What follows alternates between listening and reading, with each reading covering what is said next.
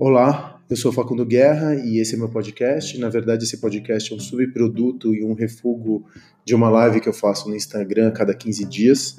Então, caso você não tenha tempo de ver o vídeo junto, e não vai ter nada demais, porque isso sou eu falando, você pelo menos fica com as palavras aqui. Eu extraio o áudio dessa live e coloco aqui no, no meu podcast, onde a gente vai falar sobre empreendedorismo de verdade. Então, empreendedorismo mão na massa sem disruptivo, sem pensar fora da caixa, sem falar de inovação, evitando o uso de palavras como experiência, meritocracia e besteiras do tipo, tá? Então, aproveite e desfrute. E no final das contas eu fiquei a última semana sem fazer isso, mas eu estou me propondo a, de uma determinada maneira, é, ajudar novos empreendedores, é, responder perguntas que dizem respeito a esse empreendedorismo de verdade, não empreendedorismo de palco desse monte de charlatão, coach, é, que fala de mindset, fala de meritocracia de uma maneira indireta, enfim. Então eu vou começar a me propor a tirar pelo menos meia hora, 45 minutos por semana para responder a dúvidas de novos empreendedores, gente que está aí tentando empreender e não consegue, é, não sabe como conseguir a primeira grana, não sabe como fazer um negócio, é, da onde tirar um negócio, enfim. Um pouco de tomar lá da cá, né? Eu recebo tanta energia e recebo tanta tanto cumprimento, recebo tantos elogios de pessoas tão gentis que eu acho que a gente tem que devolver um pouco, né? Fazer as coisas irem e voltarem, eu acho importante. Enquanto eu não entro no assunto que a gente entra hoje, eu vou esperar um pouco, encher um pouquinho mais a, o, esse nosso encontro. É, alguém tem alguma dúvida? Gostaria de perguntar alguma coisa? Eu nunca perguntei nada para ninguém. Estou conseguindo ler daqui. Alguém tem alguma alguma questão? Eu ia falar hoje sobre empreendedorismo e política, mesmo porque está acontecendo essa manifestação importantíssima no MASP. E eu de verdade gostaria de estar lá, porque eu acho que é uma questão muito importante o que está acontecendo com a Amazônia hoje. E na verdade o ponto não é nem tanto a Amazônia, os bichinhos, é, as arvorezinhas, apesar de eu achar que isso tudo é muito importante, o ponto não é esse. O ponto não é o sofrimento dos animais ou o macaquinho segurando o seu filhote, que nem é uma imagem que foi produzida agora, foi uma imagem da Índia de alguns anos atrás, e nem essa a floresta sendo queimada. A gente na verdade está carburando o nosso futuro, né? É, então eu que tenho uma filha de 7 anos, eu fico muito preocupado com que tipo de futuro que ela vai herdar. Se a gente for sacrificar a nossa biodiversidade, nosso bioma, ou talvez uma das últimas grandes riquezas naturais que a Terra tem, em nome do, do agronegócio hoje, que tipo de futuro que a gente pode esperar para os nossos filhos, até para a humanidade? A gente sabe que a gente está asfixiando, e eu não sou o Capitão Planeta que defende a ecologia e que defende os animaizinhos e que defende enfim, a natureza, nem tenho essa conexão tão grande assim com a natureza. Eu estou falando de uma perspectiva puramente capitalista e racional. Se a gente queimar isso, o que, que a gente está queimando? A gente está queimando o futuro, não é o meu, porque se eu me asfixiar em fumaça, agora e concreto, tá tudo certo. Já vivi metade da minha vida e vivi muito bem vivida. Agora eu tenho uma filha de 7 anos. Será que nenhum desses caras, nenhum desses caras que são responsáveis por esse crime contra a humanidade tem ideia de que eles estão sacrificando um futuro, é, eu acho isso muito, muito insano. E nesse sentido que eu acho que Vamos falar então de empreendedorismo e política, porque é sobre esse, esse é o assunto. Pegando o tom, eu vou sempre tentar encontrar um, o assunto da semana, eu sempre vou tentar. Eu acho que quando você monta o seu negócio, ele tem que estar muito relacionado com o espírito do tempo e com o teu entorno, com aquilo que está acontecendo à sua volta. Então, se você não tem um negócio que responde a um projeto e a um problema do hoje, do agora, eu acho que você não tem é, você não tem um negócio. Eu acho que uma questão que a gente está vivendo agora muito premente, muito urgente, é a questão ambiental. Como que você consegue é, como que você consegue e a questão ambiental não é uma questão puramente ecológica, é uma questão política. Tem um monte de cruzamentos políticos que acabam atravessando a questão ambiental hoje. Então, como que você monta um negócio? Como que eu vou montar o meu negócio levando em política? Né? Com a proposta de tirar esse empreendedorismo, a discussão do empreendedorismo desse lugar hipotético, do mindset, da meritocracia, do querer a poder, tenha fé em si mesmo, eu estou querendo fazer com que isso fique mais prático. E como que eu transformo isso numa questão prática?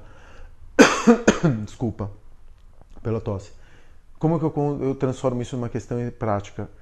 Trazendo exemplos para a realidade. Então, como que eu posso pensar na questão e sem, olha, nunca acreditem em empreendedor que se diz ou qualquer humano que se diz bonzinho, altruísta, é, preocupado com o social. Eu não acredito em, sinceramente, eu não consigo acreditar em quem se chama de altruísta. Eu acho que tudo tem, tudo parte do ego, né? Tudo parte do eu.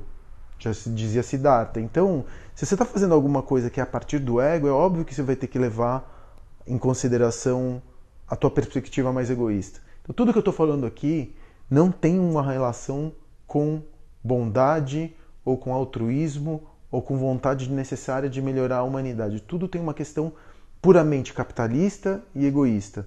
E eu vou repetir aquilo que eu tinha dito para vocês no passado, nas últimas aulas. Todo empreendedor ele precisa reduzir o risco do seu negócio. Montar um negócio aqui no país é, neste país especificamente, é quase uma tentativa de suicídio. Montar um negócio nesse país é uma das coisas mais difíceis do mundo. Então, quando você está montando o seu negócio, eu acho que a primeira coisa que você tem é, que fazer é encontrar medidas para redução de risco. Eu não acredito, tenho falando aqui, ah, não, eu acredito no capitalismo consciente, que tem, é, tem um, um, tipo de capitalismo que se chama consci, é, consciente, e eu acredito que a definição de capitalismo consciente é aquele que pensa nas repercussões mais além do próprio negócio na montagem de um, de um produto ou de um serviço. E eu queria te dizer que o capitalismo ele sempre foi muito consciente de si. Ele sempre teve o lucro imediato como imperativo categórico e ele sempre foi muito consciente. Eu acho que tem o capitalismo, quando a gente fala de capitalismo consciente, de pensar no social, também levar em consideração outras, outros atributos, a gente perde uma, uma dimensão que é a dimensão do prazer da criação, uma dimensão que vai mais além do dinheiro mas isso a gente fala uma outra hora. Eu acho que não, não é o assunto nesse exato momento. Eu quero trazer a discussão para o capitalismo, é, para política e empreendedorismo. Então, tudo que você faz é política, tá? Política, ela não é mais aquela política grande de, dos políticos, assimétrica, vertical, Bolsonaro contra os cidadãos brasileiros. Não existe mais isso. Existe mais uma política. Essa política que a gente tem, que é essa política de grandes massas, essa política ela existe de uma maneira muito rasa hoje em dia. Quer dizer, a gente toca, a gente sente. O Bolsonaro ele me incomoda muito mais como uma ideia ou simbolicamente do que ele toca efetivamente na minha pele. A mim, né, que sou homem, branco, hétero, então eu como sou tô em, na, na, na sociedade, eu estou no topo dos privilégios muito pouco do que o Bolsonaro me incomoda é, no dia a dia. A política do Bolsonaro não acaba me incomodando no meu dia a dia. Incomoda no meu futuro, incomoda no futuro da minha filha, incomoda das outras pessoas que me cercam, que não têm a mesma cor de pele que a minha, que não têm a mesma sexualidade que a minha, que não têm o mesmo gênero que o meu. É, aí sim, aí me incomoda no sentido mais amplo, mas no sentido microscópico ele não me incomoda. O que me. A política que eu estou dizendo, essa política partidária, é, PT contra PSL, 13 contra. Uh, nem me lembro o número desse infeliz. Essa política partidária, essa política de grandes blocos, ela não existe mais. Ou, no meu entender, ela não importa mais. O que importa é micropolítica. O que, que eu estou querendo dizer com isso? Qualquer ato humano em relação ao outro, do meu ponto de vista, ele é político. Então, o que você come é político. É, como, você se relaciona, como você se relaciona afetivamente com uma, um parceiro ou uma parceira com quem você está saindo, isso é política. É, a maneira como você se relaciona com seus amigos, a maneira como você trata o garçom que te atende num restaurante, a maneira como você trata uma pessoa que te pede um real na rua, tudo isso é uma relação política, de micropolítica temporária, uma política efêmera, volátil, mas é uma constituição de uma relação entre dois humanos. Isso que eu entendo por política. E como que eu consigo levar política para o meu negócio? Tendo empatia, tanto pelo meu cliente, quanto pela pessoa com a qual eu vou atender. Então, Decisões políticas que eu tomei no Bar dos Arcos, porque eu achava que é, quando eu estava montando um negócio, é, eu tinha que montar um negócio é, que fosse é, que fosse mais mais parelho e que fosse mais é, vibrasse mais ou menos com o espírito do tempo. Então vamos lá. O que, que eu fiz, por exemplo, no Bar dos Arcos? O Bar dos Arcos, a primeira coisa que eu falo pro meu. Eu gosto de deixar os outros criarem. Por que, que eu, eu deixo os outros criarem? Porque eu não consigo pagar os melhores salários da indústria. Mas eu acho que assim, a partir do momento que você paga um salário digno, é? até o ponto que eu acho que é digno, obviamente que esse fator ele muda muito de pessoa para pessoa, mas eu dou o, a chance dessa pessoa se expressar, é, para mim é um componente de salário. Você não tem um chefe chato, você não tem um chefe que te oprima, você não tem um chefe que se que te esfalfe, você não tem alguém que te massacre, para mim é um componente de, de salário. Porque você está entregando para a pessoa. Eu faço essa, sempre essa pergunta, eu vou perguntar isso e em 100% das vezes eu vou receber a mesma, a mesma resposta. Se eu te pago um salário, vamos dizer, um puta de um salário, 20 mil reais. 20 mil reais é um ótimo salário hoje em dia, um salário inacreditável. Raras pessoas conseguem tirar 20 paus por mês. Você vai receber 20 mil reais, só que você vai trabalhar 14 horas por dia, você vai ser oprimido, você vai fazer coisas que você odeia fazer e todos os dias você acorda depressivo para ir para o trabalho. Ou você vai ganhar um terço disso, 7 mil reais. Mas você vai trabalhar com liberdade, você vai conseguir ver sua família, você vai gostar daquilo que você faz, você vai se exprimir, você vai se sentir respeitado, você vai se sentir parte de uma coisa que é maior do que um trabalho. Já não é mais simplesmente um emprego, é uma maneira de você expressar e você está trabalhando com pessoas com as quais você acredita e que é, compartilham a tua maneira de ver o mundo. O que, que você escolheria? Se sete contos, pensando em um terço, conseguem me dar uma moradia relativamente digna, eu consigo ter três refeições e eu consigo o mínimo necessário para ter uma vida que eu digo que é confortável, eu vou preferir isso a ganhar mais 14 mil reais para comprar um monte de tranqueira da qual eu não preciso porque eu estou deprimido e preciso de mercadoria e bens para tampar o vazio existencial que eu sinto. Então, mais uma vez, quando eu deixo as pessoas se exprimirem ou quando eu escolho as pessoas para construírem comigo uma história, eu não estou fazendo isso porque eu sou bonzinho. Eu não posso pagar os melhores salários da indústria. O que eu tenho que fazer é propiciar um salário mínimo e que essas pessoas sejam felizes dentro do seu ambiente de trabalho. Com isso eu vou conseguir ter as melhores pessoas. É puramente capitalista. Eu não estou sendo bonzinho, eu não estou sendo altruísta, eu não estou sendo é, gente fina, amigão, Hakuna Matata. Eu não estou fazendo nada, eu estou lidando no, do ponto de vista racional e cínico da mais-valia.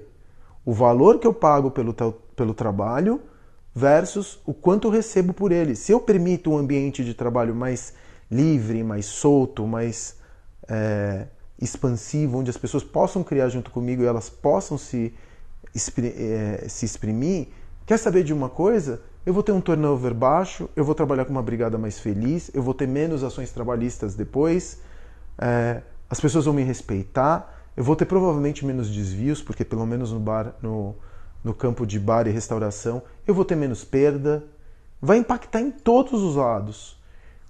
Essa é uma relação política que você tem que ter com as pessoas com as quais você trabalha. Eu tomei uma decisão quando eu abri o Bar dos Arcos, puramente ideológica ou mercadológica eu queria abrir um bar para mulheres, que mulheres estivessem no comando. Por quê? Porque o Bar dos Arcos, eu acho que faltava mercadologicamente. Em São Paulo a gente tinha assim o Fel, que é tocado pela minha, uma, bar, uma barmaid que eu respeito pra caralho, uma puta profissional incrível, acabou de ganhar prêmio também de melhor barmaid aqui de São Paulo, bartender no sentido mais amplo, não importa o gênero. É, mas tínhamos poucos bares. Por quê? Porque o bar sempre foi um lugar masculino. O que, que acontecia quando uma mulher ia sozinha para um bar? Não é muito difícil, né? Ou ela era vista, estava querendo problema, ou era uma prostituta. É, o que, que ela está fazendo sozinha, certo? O que, que você está fazendo sozinha num bar? Está querendo problema. Ah, veio procurar macho. Por que uma mulher não podia ir para um bar, sentar no balcão e tomar um penicilin ou tomar um Manhattan? Porque o bar sempre foi um ambiente tóxico, masculino e tóxico. Como todos os bares faziam as reproduções do boteco no Rio de Janeiro, se eu for montar mais um boteco de cerveja que tem a cara da praia do Rio de Janeiro, eu vou concorrer com mais 500. Se eu fizer um bar de mulheres para mulheres, talvez eu concorra com três ou quatro. É simplesmente mercadológico. Eu não estou inovando porque é, eu estou querendo ser criativozão, pirando no rolê, que eu quero ser artista ou qualquer coisa do gênero. Eu quero diminuir risco. Cada tomada de decisão que o empreendedor tem que ter precisa ser em direção à diminuição de risco. Ponto. Empreendedor de palco nunca vai falar de risco. Sabe por quê? Porque nunca abriu porra nenhuma. Entendeu? Coach vai falar de mindset, mas não vai falar de risco. E dane-se o mindset. Você pode ter o mindset mais resiliente do mundo. Se teu negócio está afundando, não tem mindset que te, resol... que te salve. Então, quando você está tomando uma decisão, parta do pressuposto do risco. Logo, repetir, Bar dos Arcos, escolhi trabalhar montar um bar para mulheres. Para eu montar um bar para mulheres, eu não sou mulher. Lógico. Então eu preciso mulheres no comando. Eu falei, a bartender vai ser.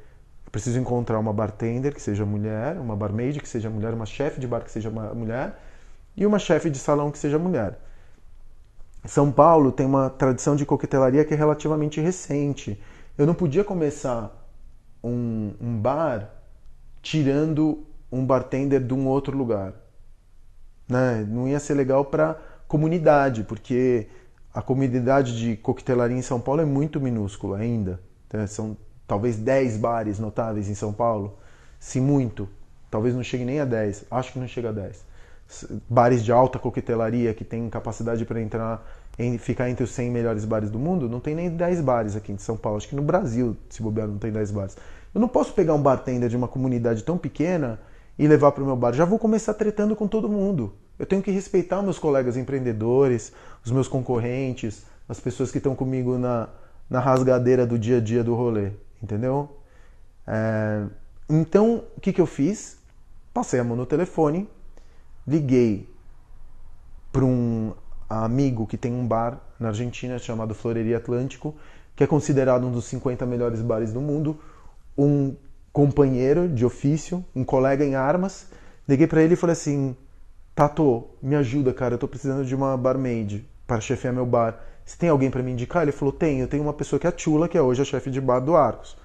Passei a mão pra, na Tula, liguei por Skype para ela e falei: Tula, seguinte, eu tenho um bar aqui. É, será que a gente se gostaria de conhecer esse bar? Trouxe ela para o Brasil, mostrei o bar para ela. Obviamente ela ficou encantada porque o Arcos realmente é um projeto muito bonito. Imediatamente ela virou a chefe de bar e começou a criar. A partir daí eu consigo começar a distribuir. Ela vai chamando ó, outras mulheres para ficarem no comando do bar e o bar imprime ou o bar tem uma potência feminina. Não importa tanto. A gente tem outros bartenders? Tem, tem outros bartenders na equipe.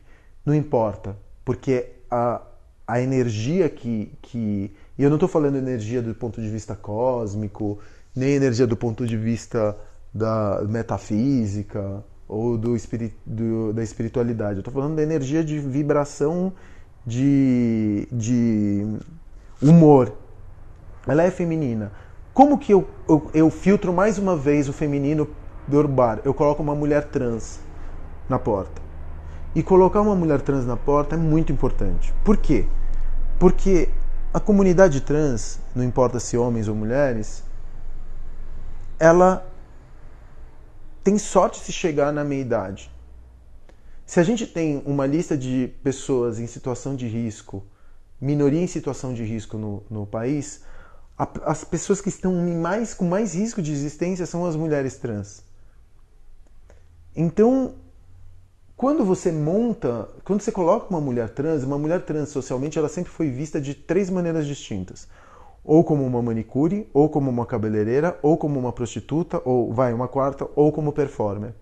Foram essas quatro quatro lugares sociais que, você, que nós, como sociedades, emprestamos para uma mulher trans. É, se ela nunca está numa situação de poder. Se você coloca uma mulher trans na porta do teu bar, você faz um statement político. Você fala assim, olha, neste lugar você tem que, você coloca uma mulher trans na, no lugar onde ela tem mais poder, que o lugar de maior poder dentro de uma estrutura como um bar, um restaurante, depois da chefia de cozinha ou de bar, é a porta, porque é aquela pessoa que vai te falar você não vai entrar ou você vai entrar. Você coloca uma mulher de trans nessa situação de poder e aí você vai ter uma elite que vai ter que se acostumar com uma mulher trans numa situação de poder, como talvez nunca encontraram na vida. Isso é político por quê? Porque filtra uma parte de, de clientes indesejados que eu quero para dentro de, do meu. É, que, que eu, uma parte de, de pessoas indesejadas que eu quero dentro do meu lugar. Porque eu não quero todo e qualquer dinheiro. Se uma pessoa é fascista, se uma pessoa é homofóbica e exprime isso, se uma pessoa é transfóbica, se uma pessoa é racista, eu não quero dentro do meu bar. Porque eu não quero dinheiro dessa pessoa, porque eu não quero nenhum tipo de relação com essa pessoa, nem em forma de dinheiro. Essa é uma escolha política.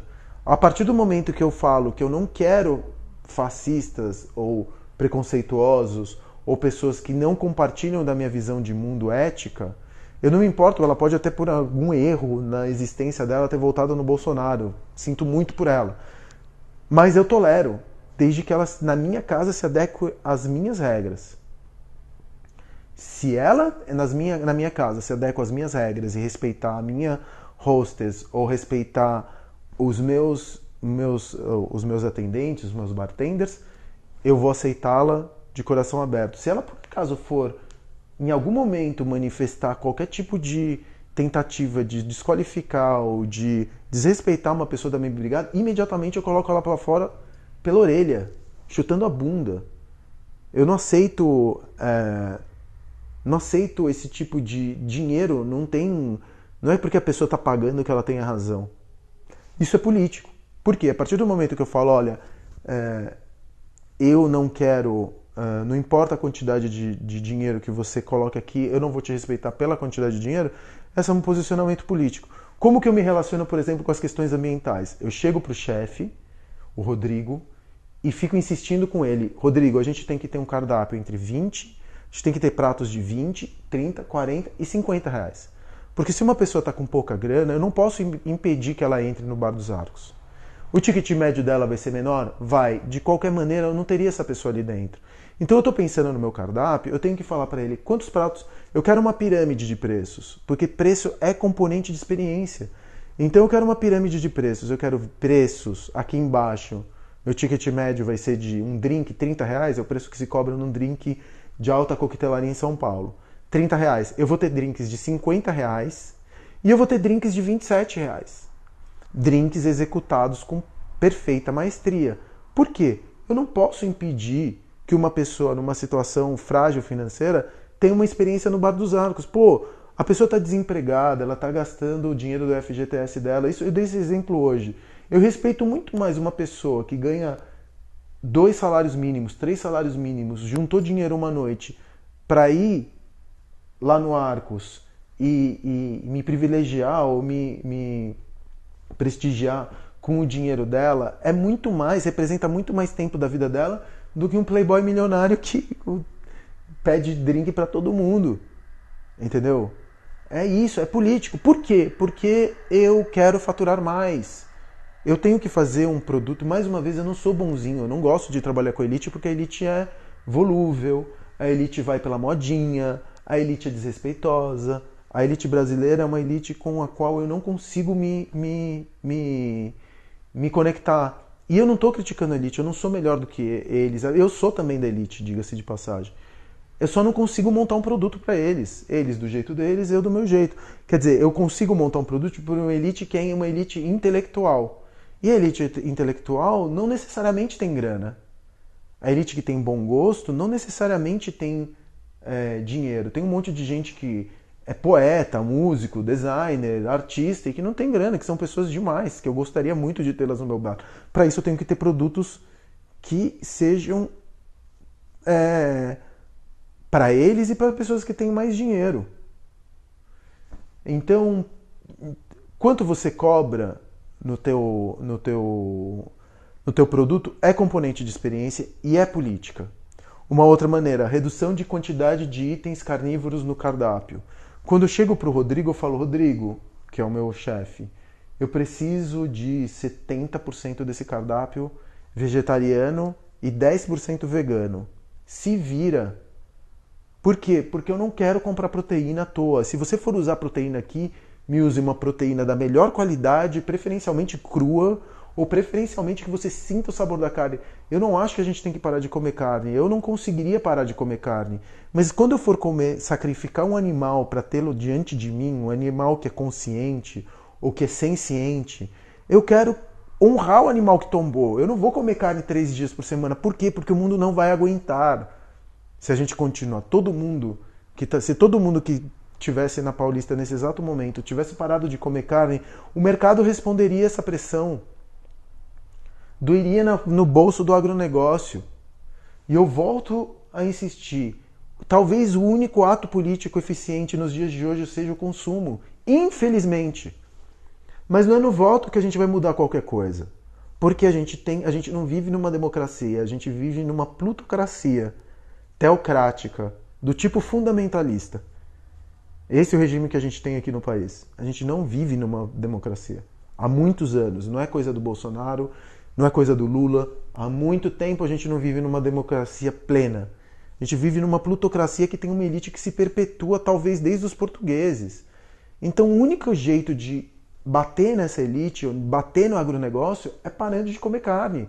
Quer comer carne? Come do bife passion, que é um produtor pequeno que vai, canta nana nenê pro boizinho antes de ele dormir, faz carinho, afaga o boizinho, faz massagem no boizinho, reza pelo boizinho todas as noites, cobre com uma mantinha. Aí a gente toma o bicho, entendeu? Porque a gente vai respeitar esse bicho. Agora, o que, que, adianta a gente ficar ali, ai, pray for Amazônia, hashtag Amazônia em chamas, continuar comendo carne com dentro de uma churrascada? Não faz o menor sentido. Então, o jeito como a gente monta um cardápio é político. Você quer comer carne? Eu vou te dar um, uma opção. Tem outras melhores. Não é fazendo vegetaria, feijoada vegetariana. Isso é gastronomia vegetariana da década de 80, fazer cozinha por emulação.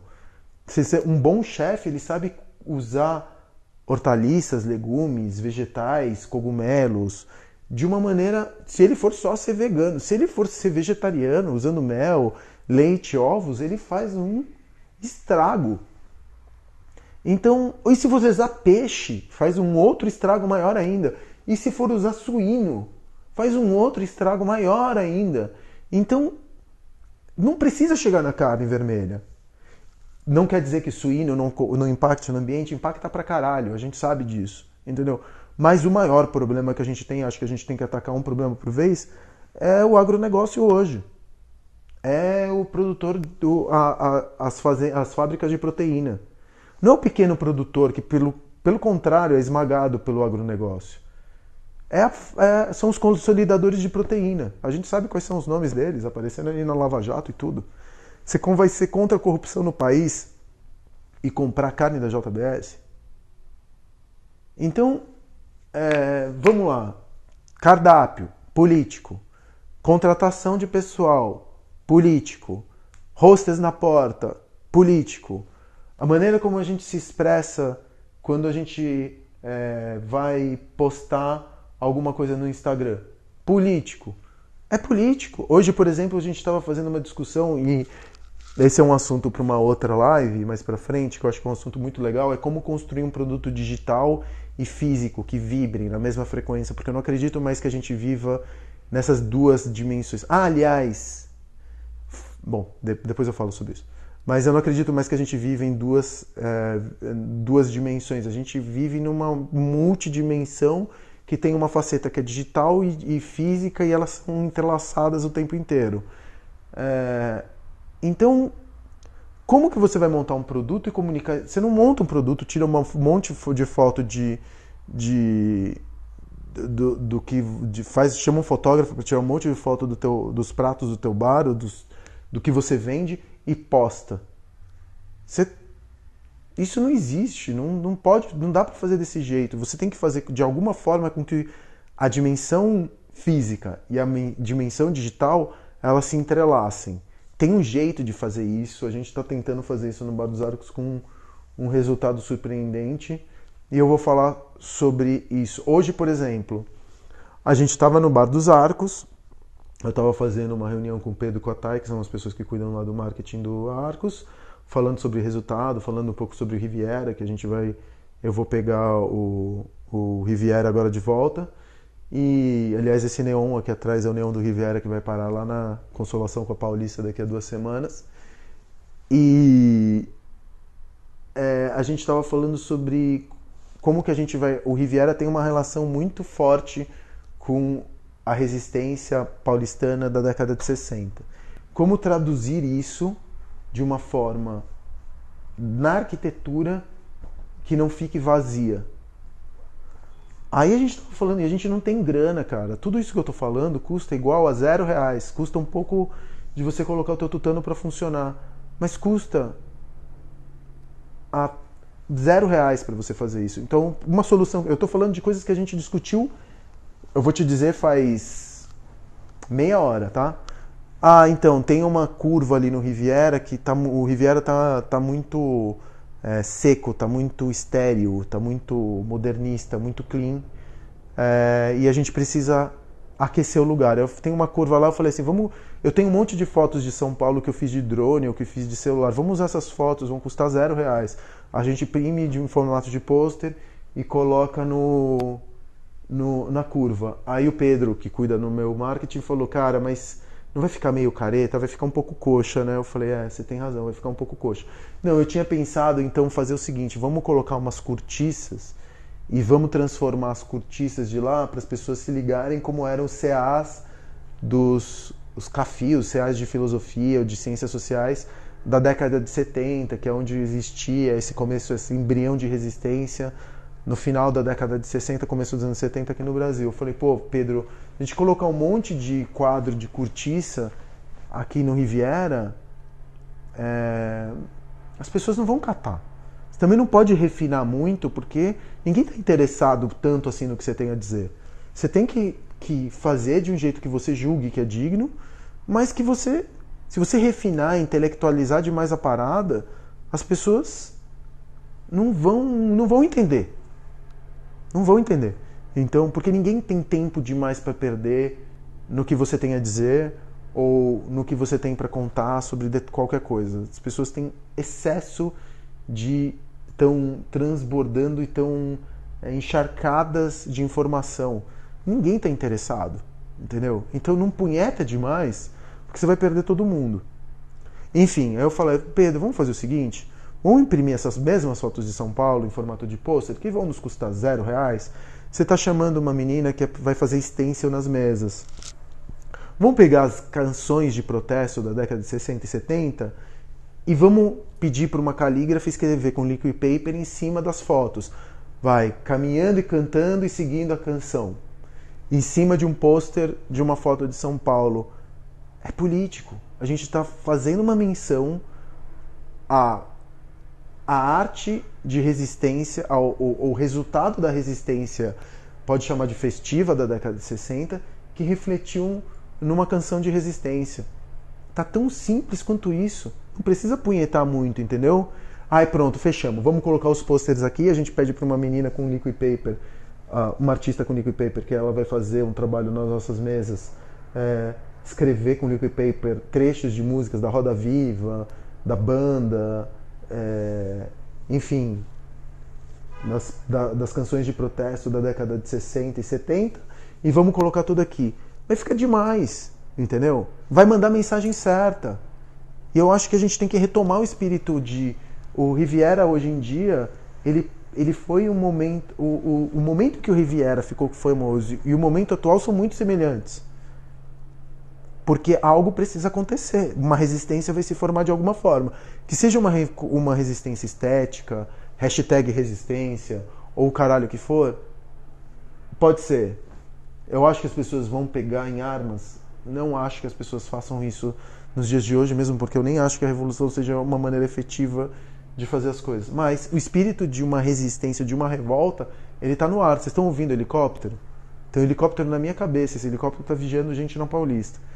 Esse é um jeito de entregar resistência, respeitando a memória, gastando pouco dinheiro e construindo conteúdo para rede social. Eu estou falando de capitalismo, gente. Eu não estou falando de outra coisa. Eu não estou falando de, de, de, resistência do ponto de vista. Eu sou, mais uma vez, não acreditem em pessoas que se dizem boazinhas. Não acreditem em pessoas que se dizem é, anti-establishment.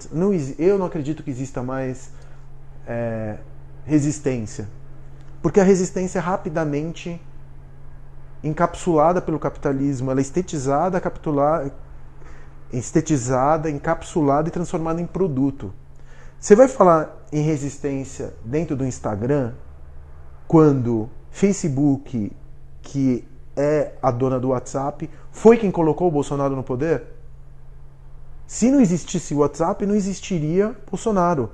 Logo, você vai usar o é muito louco se você for parar para pensar. Você falar sobre resistência numa ferramenta que de uma corporação que é dona da mesma de uma outra ferramenta que fez com que essa pessoa que não tem nenhum tipo de preparação para ser presidente tivesse sido eleito. É absurdo, entendeu? E eu não estou falando isso porque eu sou petista não, porque eu não sou petista, nunca fui, nunca nunca é, fiz campanha. Eu respeito muito o Haddad como humano, porque eu conheci pessoalmente, eu achei um cara inteligentíssimo. O que quer que seja, eu não vou discutir política aqui. Mas eu acredito que ele fosse um candidato muito melhor do que o Bolsonaro é. E foi nele que eu votei. Então, no final das contas, é muito louco você falar de resistência. Sabe qual que é o único tipo de resistência efetiva nos dias de hoje? Offline. Quer resistir? Apaga teu celular. Para usar, de usar seu cartão de crédito e para de consumir. Isso vai ser uma resistência super efetiva. Se você ficar offline e parar de consumir. Tipo Capitão Fantástico. Quem não viu esse filme, veja.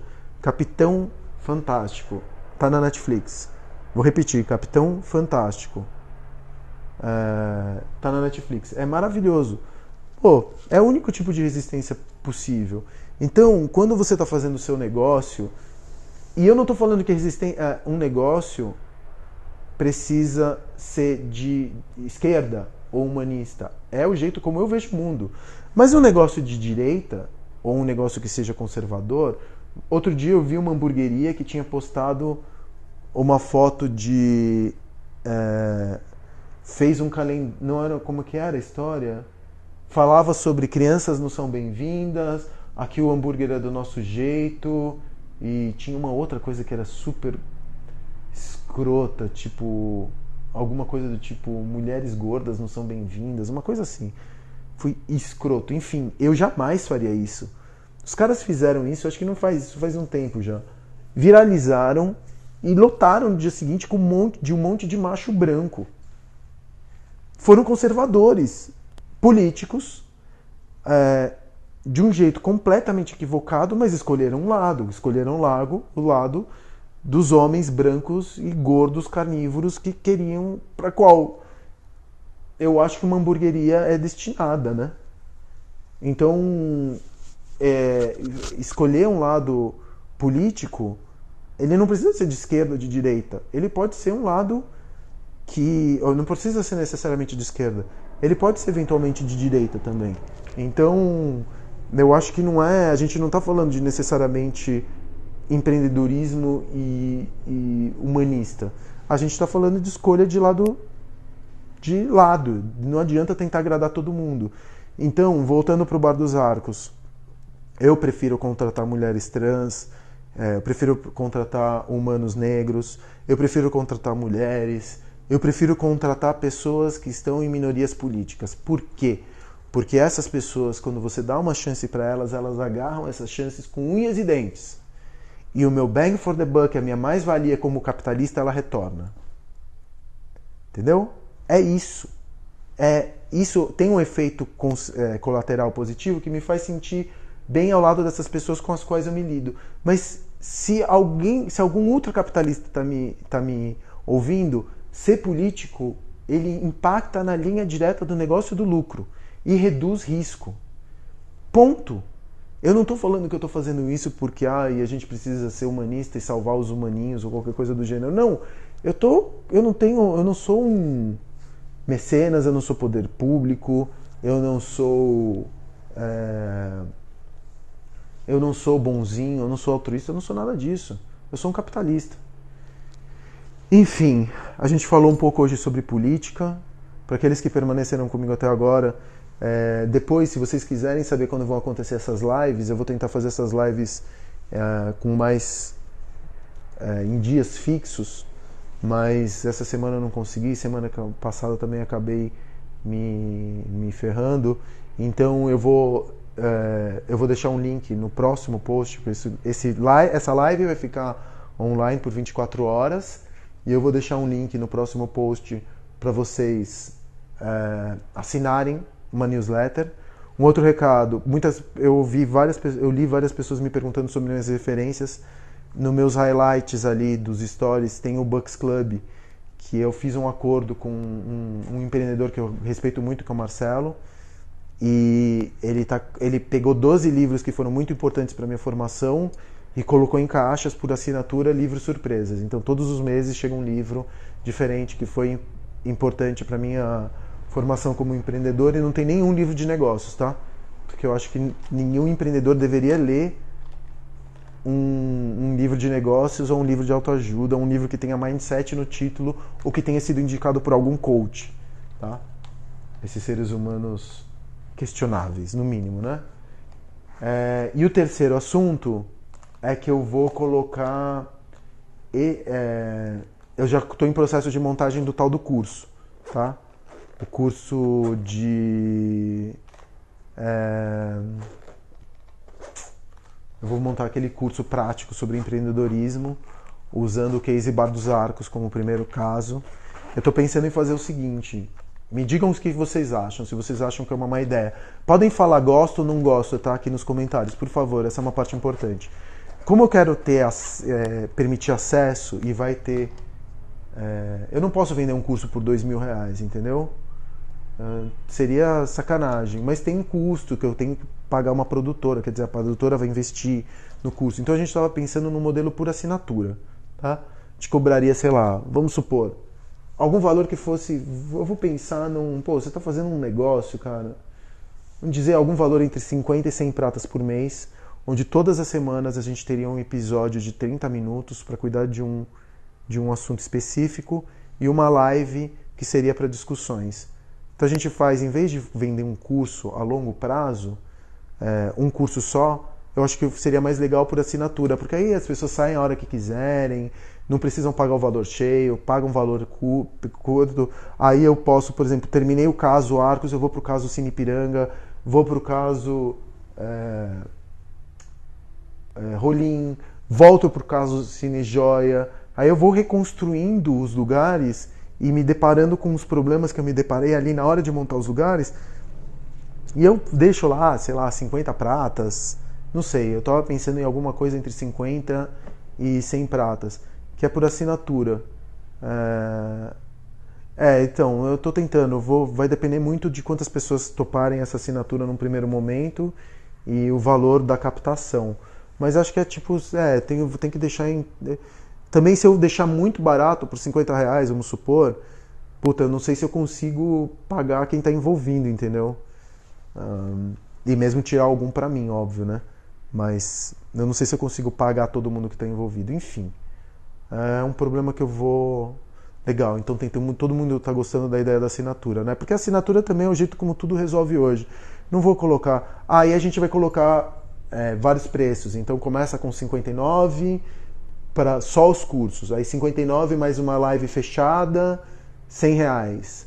Aí é, curso, mais live fechada, mais encontro presencial para tirar dúvidas, X reais. Aí a gente vai subindo e dependendo de quanto você investir, você consegue é, acessar uma parte do curso, dependendo do quanto você tiver é, disponível para gastar naquele mês.